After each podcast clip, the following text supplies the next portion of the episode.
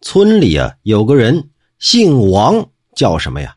叫驴，就是毛驴的驴。哎，农村人呢不会起名字，逮着什么就叫什么。这王驴啊在田间耕作，累了呢，便枕着土块躺了下来。忽然之间呢，他看到从西面来了一顶轿子，那轿子后面跟随的仆从马车很多。轿子里头坐着的，竟然是我的叔父宜南公。这王驴就奇怪了：宜南公明明是卧病在床，怎么出来了呀？还没等他想明白，轿子已经快到跟前了。这王驴也来不及多想，慌里慌张的就上前去问安。宜南公啊，还和他说了好一会儿话，这才往东北方向去了。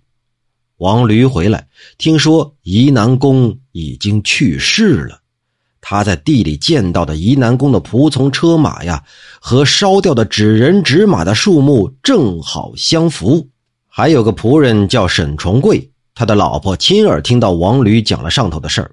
一个多月之后啊，王驴也病故了。可见呢，这大白天见鬼，多半就是因为精气衰竭呀。